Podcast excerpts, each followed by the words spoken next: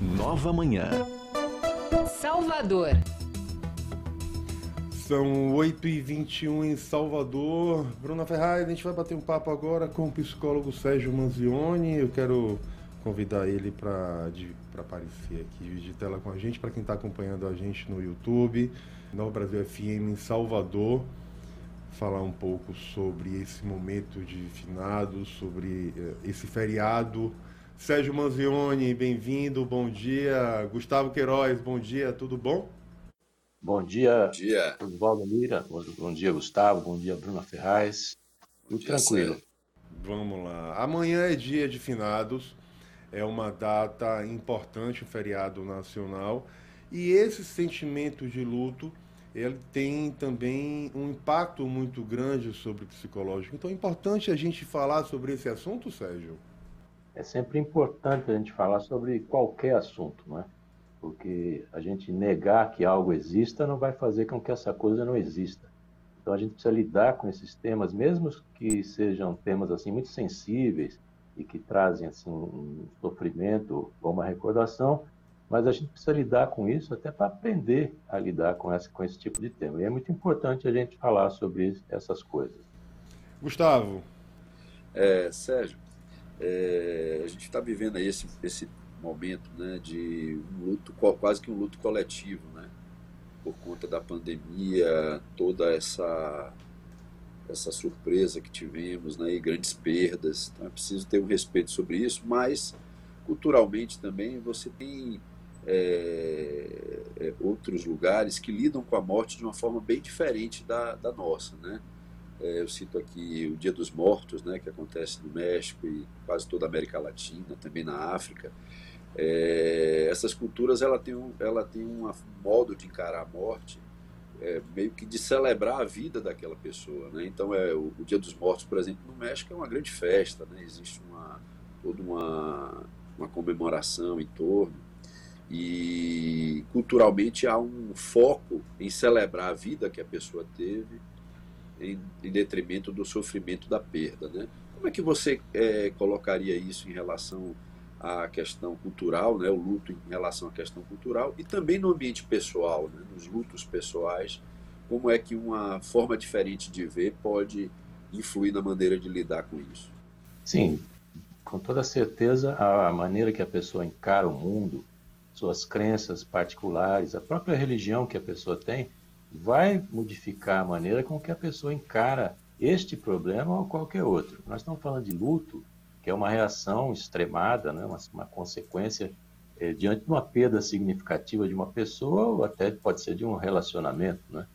Mas, de fato, a maneira como você encara o mundo, como você significa as coisas, é que vai dar essa grande diferenciação.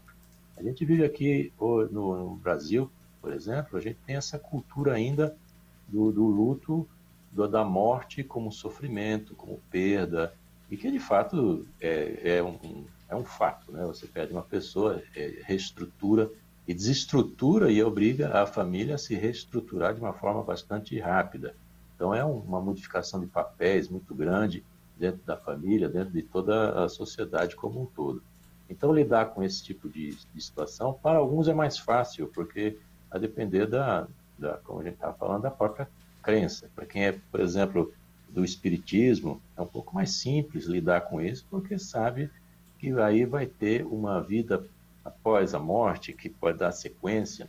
Outras religiões orientais também, em que você tem esse, esse processo do que vai vir depois, quer dizer, não existe uma extinção da pessoa. Mas, para quem fica, é sempre algo bastante problemático, porque fica a dor, e aos poucos só é que vai se transformando em saudade.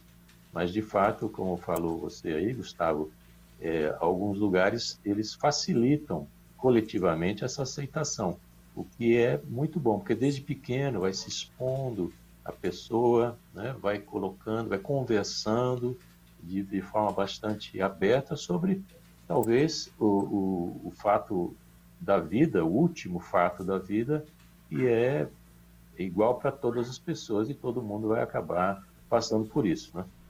Bruna. Sérgio, você pontuou agora há pouco que o sentimento de luto não necessariamente ligado à morte. mas talvez algumas perdas, algumas mudanças. É, o que é que esse sentimento traz para a gente em situações assim diferentes? O que é que pode ser considerado como um luto? Qualquer grande ruptura ou uma perda significativa, a gente pode chamar de luto. Ele está mais associado à morte porque é a grande perda e até irreversível. E aí a gente tem que se acostumar com um novo processo, com uma nova é, conscientização do, da vida, uma ressignificação da vida em si para quem fica mas pode ser também o rompimento de, uma, de, um, de um relacionamento amoroso, é algo que alguém se separa, ou então até pode, podemos chamar assim de quaisquer tipos de relacionamentos que a gente possa romper, inclusive profissionais, a gente pode dizer que sofreu um luto. Claro, isso estou generalizando, porque não é assim que funciona para tudo, né? O ser humano ele é diferente, um do outro, felizmente, né? nós temos características próprias e subjetivas, então uma coisa funciona para um nem sempre para o outro. Mas a gente pode considerar, sim, que uma perda de um relacionamento amoroso é um luto, sim, e passa pelas mesmas fases que seria o luto da morte. Ou seja, vamos encarar, assim, o luto como uma reação a uma grande perda, independentemente se a pessoa morre ou não. Sérgio, você tocou num assunto importante aí, que é a questão das fases do luto. Existem algumas fases que, que se seguem a um processo de perda. Como identificá-las e se isso modifica de pessoa para pessoa? Foram propostas algumas fases, há alguns anos atrás, e não necessariamente a pessoa passa por essas fases nessa sequência, por exemplo, que eu vou, vou lhe dizer. E não necessariamente nem que ela passe, nem que o tempo que ela fique em cada fase vai ser igual. Porque, como a gente acabou de falar, essa subjetividade faz com que as pessoas tenham velocidades diferentes para encarar o, o problema e vai aí ao encontro do que foi colocado primeiramente aí pelo Gustavo, vai depender muito desse conjunto de crenças do que as pessoas acreditam. Mas uma primeira fase, vamos chamar assim, é a fase de negação. A pessoa nega o que é está acontecendo. É uma fuga da realidade. A pessoa é uma forma de proteção. Logo, essa negação de dizer que aquilo está acontecendo, que aquela pessoa morreu de fato. É um primeiro impacto que vem e que a pessoa faz essa negação. Uma segunda fase, a gente pode chamar dessa fase onde vão ter a, a revolta, vai ter a raiva, onde a pessoa se sente injustiçada, e ela não se conforma por estar nessa situação e estar tá passando por isso. Então, é uma fase de, primeira, dessa não aceitação, né, essa negação do problema, e depois de ter raiva daquilo, de, de ter raiva de si mesmo, até por não ter feito algo para poder evitar aquilo. Uma terceira fase é a fase da barganha, onde a pessoa, então, ela começa a negociar com si mesmo ou, ou negociar assim com um Deus, que ela promete ser uma pessoa melhor se ela sair daquela situação. Ou até a gente pode considerar que um pré-luto, quando a gente sabe que uma pessoa está para morrer, por exemplo, que se inicia esse processo, a pessoa pode fazer esse tipo de barganha com Deus, por exemplo, prometendo ser uma pessoa melhor se aquilo acontecer, etc. Uma quarta fase, já entrando num processo final do luto, pelo menos em termos de fase, é uma fase de depressão. Essa tristeza profunda que a pessoa vai sentir, então ela se retira desse mundo externo e vai para seu mundo interno. Aí tem isolamento, essa melancolia e até um sentimento de impotência em relação a tudo que está acontecendo. Então, uma retirada do mundo externo, a pessoa se recolhe ao mundo interno, e isso vai passando por situações de tristeza, de alegria, quando lembra. É um processo de flutuação emocional bastante grande. E é exatamente para encaminhar para o que seria a última fase, que seria a fase da, da, da aceitação. Então, o indivíduo, nesse momento, ele não tem mais desespero. Ele vai enxergar a realidade como realmente é. E aí fica pronto para enfrentar a perda ou a morte. Aí, nesse momento, a pessoa consegue transformar essa imensa dor da perda na saudade. Ela pode, então, até relembrar a pessoa que faleceu, é, dando risada, lembrando de pontos alegres que foram de convivência, começa, então, a ressaltar pontos positivos daquele relacionamento. Gustavo. Sérgio, como é que você, cara, aí essa, essa questão do luto e o que é que se pode dizer essas pessoas que tiveram perdas assim abruptas, né, em função do, do, do Covid, né, um momento que sensibilizou a todos e tirou vidas assim às vezes de forma inesperada, né, pessoas saudáveis que foram contaminadas, etc.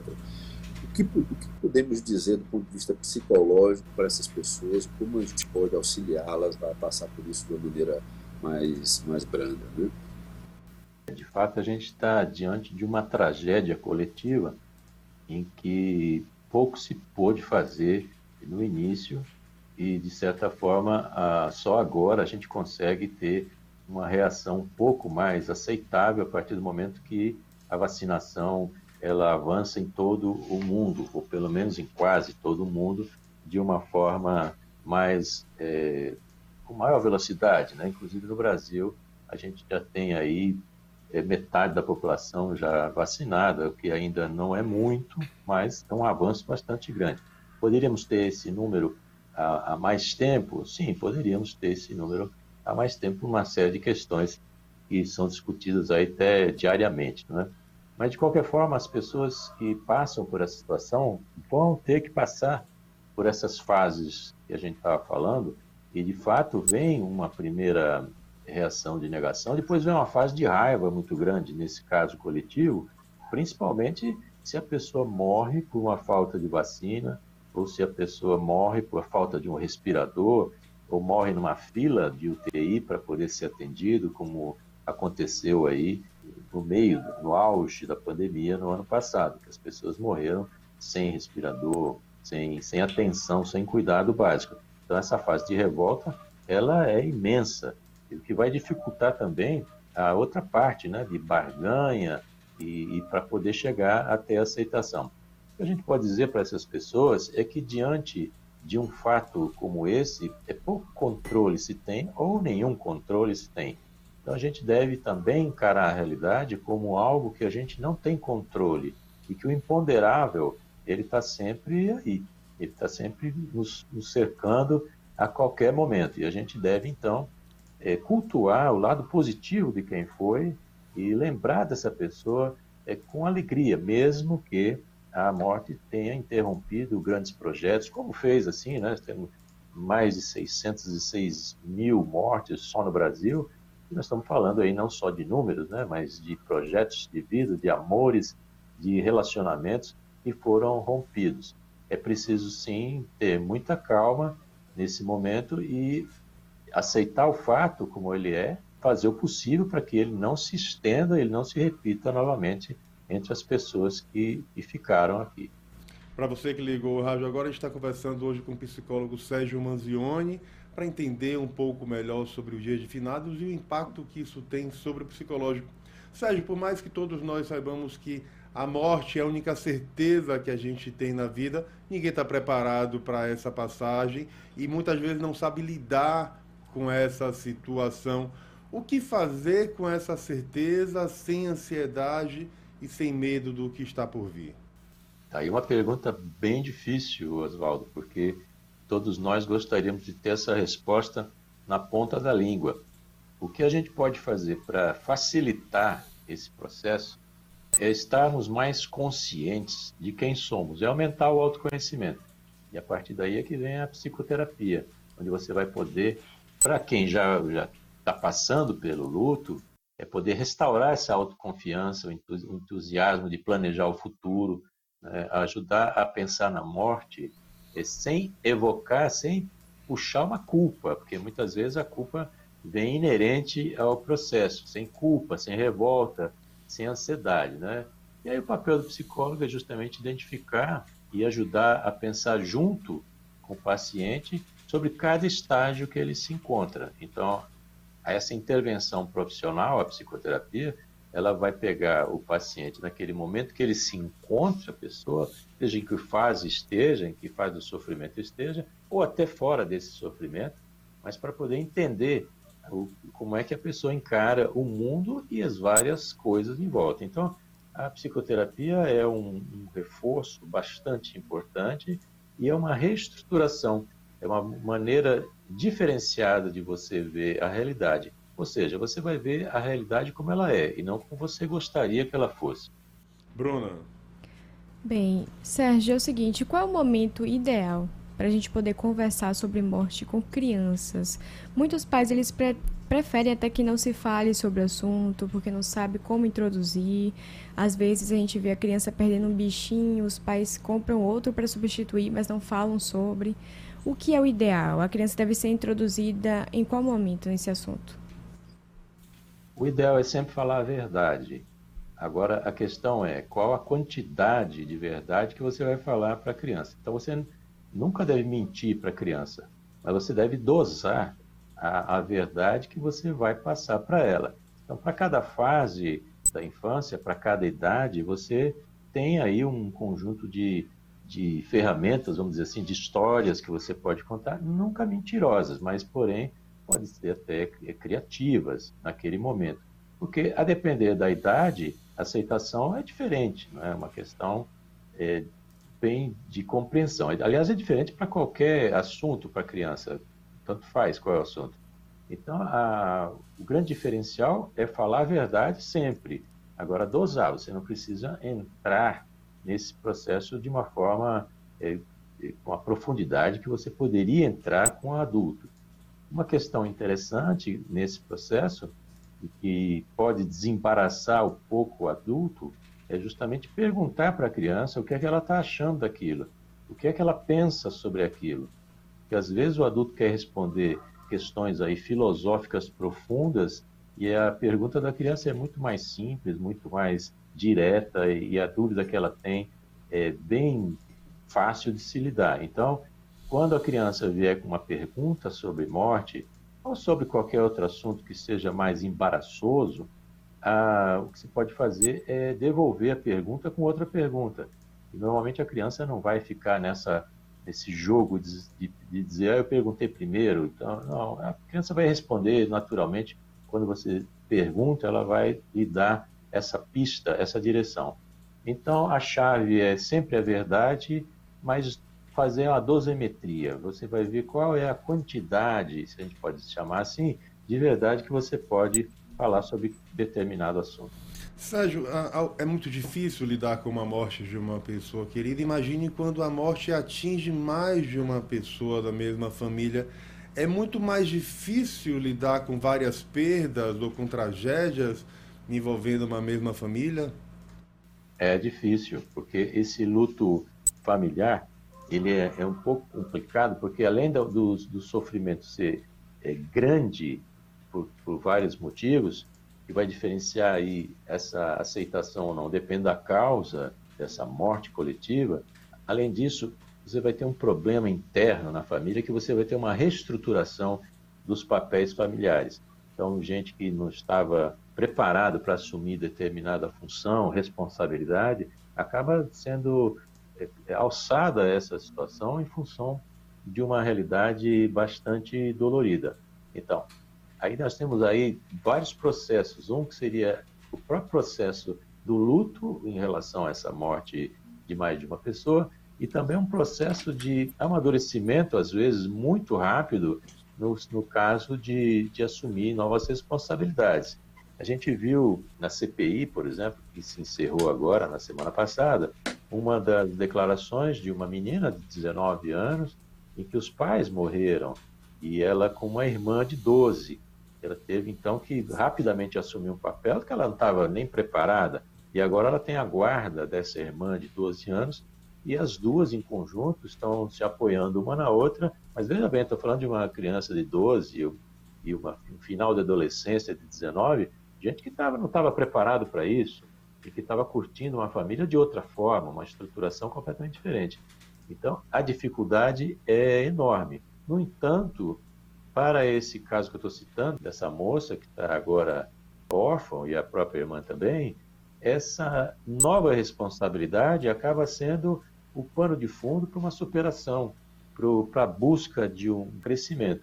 Olha, fácil nunca vai ser, mas é preciso encarar os fatos na medida que eles vão acontecendo, da forma que for possível. E se não for possível encarar esses fatos de uma forma mais estruturada, tem que procurar ajuda profissional.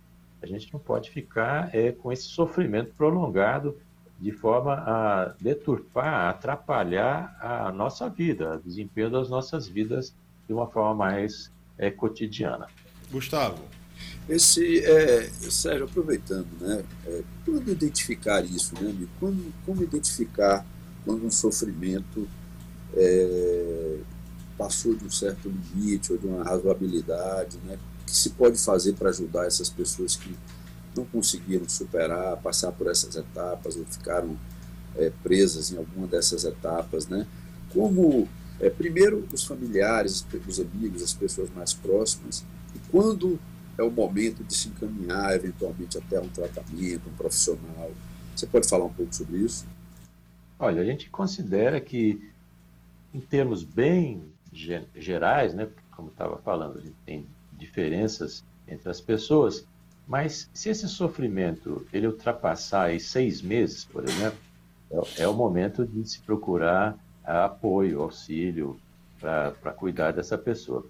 E um outro grande indicador é o quanto a pessoa para, para no sentido de não fazer mais suas atividades cotidianas. Interrompe um trabalho, ela não consegue mais trabalhar, ela não consegue pensar em outra coisa, é um sofrimento constante, diuturno, algo que vai modificar a maneira com que a pessoa encara o mundo, isso precisa recorrer a uma, a uma ajuda profissional, que pode ser diretamente a pessoa que está passando pelo luto, mas também os, os familiares e amigos também podem fazer uma consulta a um profissional para saber como lidar com essa outra pessoa. Então, não necessariamente a questão de lidar com o assunto não necessariamente ela está só com a pessoa que está passando pelo luto, mas também ela pode ser um, um alvo, um objeto de consulta dos familiares para poder aprender a como lidar com essa pessoa que está nessa situação tão difícil. Bruna. Agora, Sérgio, é, e, e, e, em relação às pessoas próximas, né, que não são profissionais, que não estão preparadas né, para uma abordagem mais técnica, né? como ajudar, né? Como essas pessoas, porque às vezes tem aquela discussão, né? É, de cobrar da pessoa uma outra atitude, de estimular de uma maneira que às vezes seja inconveniente ou, ou que não ajuda. Como uma pessoa próxima que está percebendo esse sofrimento excessivo ou que já se prolonga muito mais maior, como é que essa pessoa, como é que essas pessoas próximas podem ajudar de uma maneira adequada, né? Sem acabar aumentando a pressão sobre sobre esse sofrimento. Esse é um ponto bastante importante, porque é, por muitas vezes, por vezes, amigos e familiares eles atrapalham mais o processo do que ajudam, porque existem essas cobranças, principalmente quando a pessoa entra na fase da depressão. Né? Ela pode, nesse início de, do luto, em que existe toda aquela negação, a revolta, etc., essa raiva, essa, essa tentativa de compreender o mundo através de uma barganha emocional, até aí todo mundo está disposto a compreender, ter uma certa compaixão. Mas a partir do momento que a pessoa entra na fase depressiva, de sofrimento, as pessoas então começam a, a, a utilizar aquelas expressões do tipo: você tem que sair, você tem que ir se encontrar com não sei quem, você tem que ir para a festa, você tem que ir para praia, já passou. E a pessoa ela não está indo para os lugares ou ela não está deixando de fazer certas coisas porque ela quer. É que ela não consegue fazer essas coisas exatamente porque ela está num processo depressivo. Então, os familiares, eles ajudam muito quando não atrapalham, né? Eu sempre falo isso. Mas a questão é você poder se posicionar diante dessa pessoa, pode ser um amigo, um familiar, mas você se posicionar diante dessa pessoa e dizer: olha, eu estou aqui. Se você precisar de mim, eu estou aqui, eu quero lhe ouvir. E você tem que escutar a pessoa, não dar opinião? Não dar palpite como se resolve. Se você não sabe como vai fazer, não fale nada. Vai procurar saber. Você pode fazer, como estava dizendo, uma consulta a um psicólogo para saber como lidar com isso, ou então você fica quieto, que é melhor. Mas o ideal é você, então, acolher essa pessoa, dizer: Estou aqui pronto para lhe ouvir e também para fazer alguma coisa e você se coloca à disposição. Você diz: olha, vamos marcar um psicólogo, eu vou junto com você. Você se disponibiliza para a pessoa. A pessoa que está numa fase difícil, depressão, seja por luto ou não, ela precisa saber que tem com quem contar E a pessoa que está falando com ela não está julgando, não está dando opinião, não está dizendo para ela assim, olha, sua depressão é falta de Deus, ou então é falta de academia, ou é falta de você sair ali. Não, você não está dando opinião, não é para dar opinião, é para você pegar essa pessoa, acolher, escutar e trabalhar em cima com a coisa certa. E a coisa certa a se fazer, nos casos mais graves, é pegar ajuda profissional, porque não tem essa conversa de tomar um chá de camomila e resolver. Tem situações que são graves e podem ter extremos ainda, pode levar a pessoa até um extremo. Então é preciso correr para poder ajudar a pessoa. Então, se disponibilize para a pessoa, tenha uma escuta sobre essa pessoa, não fique dando palpite nem opinião, porque a depressão é uma questão de opinião, é uma doença, e corra atrás da solução de forma correta, de forma profissional. E a sensação que a gente tem é que o peso da perda é muito maior quando é uma pessoa como filho, como pai, como lidar com uma perda como essa e reencontrar a alegria de viver? A gente viu recentemente a, aquela cantora de forró, a Valquíria Santos, ela perdeu um filho uh, através de um bullying na, nas redes sociais, na internet. Ela viveu um luto muito intenso e transformou a dor numa luta justamente contra o ódio das redes sociais. É difícil voltar a encontrar a alegria de viver, Sérgio? É bastante.